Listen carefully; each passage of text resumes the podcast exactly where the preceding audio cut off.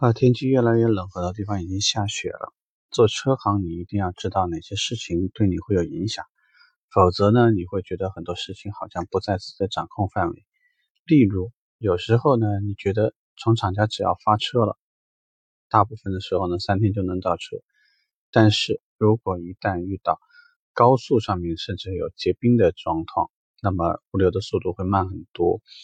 所以呢，这个也就是为什么你能够在朋友圈看到同行的其他的一些朋友呢，经常会在群里面发一些什么这个，如果你现在不提车，马上车源就会没有等等。那你需要知道的是什么呢？就是你可以以这个理由来给那些着急在年前用车的客户打电话。没错，他们原来的购车计划是打算。拿到年终奖，然后妥妥的到 4S 店提一台车，然后开车回家。但是他没有想过很多问题，这些问题包括哪一些呢？包括有可能他想要的车到年前已经没有了，他迫不得已只能升级去买一个原本超出预算的车，或者降级去买一个其实不算特别满意的车。为什么？简单的说，就是因为他已经没有给自己留足时间。库存这个东西呢，是一个刚性的东西。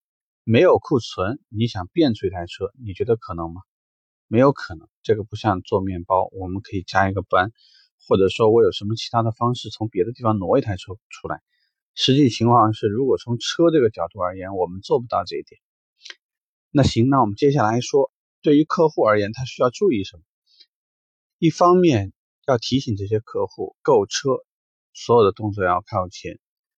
一个原因是刚刚我们说的，由于物流的原因，所以他喜欢的车很可能是畅销车型，不是没有了颜色，就是没有了这个配置。原来你想买标配，对不起，标配全部卖完了，所以你只能加钱买那个，也许你觉得性价比并不是特别高的高配，或者呢，原来你对这款车的两厢并不感兴趣，对于它的旅行款并不感兴趣。但是现在怎么办？已经卖完了，这是一个不可逆转的问题。那有些客户呢，呃，你给他建议，让他早点提车，或者早一点，至少把车定下来。对于大家而言，都是圈地，都是你现在呢着急的把这批客户先固定下来，让自己年前订单比较能够先满足一部分要求。这个是你前面要做的一件事情。第二个呢，就是客户如果即使提完了车，他也并不是说这样就可以上路了，没有买完购置税，没有买保险，没有办任何跟上牌相关的手续，那么给他自己其实还是有风险的。呃，部分保险有可能因为什么原因还可能不生效，或者呢，在年前不知道大家有没有概念，其实高速交警很多时候也有大量的任务要完成，所以他们最喜欢的就是没有上牌的那些车，加上有一些区域甚至还没有临牌可以供应。就代表这些客户本身就是违反了道路交通安全法当中不挂牌上路。那么这一条，根据这一条，很多地方的处罚都是两千块钱十二分，驾照就没了。所以用这种方式呢，也是为了提醒一下客户，不要把所有的事情算得那么死。为什么好像看上去不怎么很重要的事情，在年前就会那么爆发？最重要的原因就是天气改变了很多问题。汽车为什么它不像快消品一样，不像京东一样想到就能到？就是因为它的这种货运能力、物流仓储的能力，包括中转的能力。你不可能要一台车，我马上给你运过来，因为这个会到造成的是大量的成本。大家有没有看过有多少拿飞机来运汽车的？你多少还要考虑它的重量，对吧？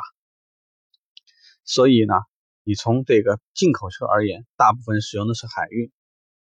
从国内使用最多的就是大平板，大平板的车运一台车要不要一个师傅帮你运？意味着说，你觉得有没有可能为了你着急，一个师傅专门开一台平板车专门运你这一台车？这种可能性非常的小。所以，客户原本对于很多事情，他原来抱有的那种理念，在汽车行业经常是不存在的。再加上一种问题，客户以为我现在渠道那么多。开什么玩笑？你以为我从你这里买不到车，我不会从别的地方买到车吗？你想的太多了。大家认真去关注一下，不管是目前的哪一款新车模式，它都不是自有库存，大部分都不是自有库存。可能除了神州买买车以外，很多品牌它本身自己并不是大的用车方，它只不过是一个互联网平台，所以是你下了订单，它才到 4S 店去抓车，就是说他才到 4S 店去谈，我跟你要一台车，你给我多少钱？完了以后呢，客户。陪同着这个新车的销售人员到那个 4S 店去完成这辆车最后的一些流程。我店里面都没有车，你觉得你在网上能买到车吗？所以，请你不要那么天真。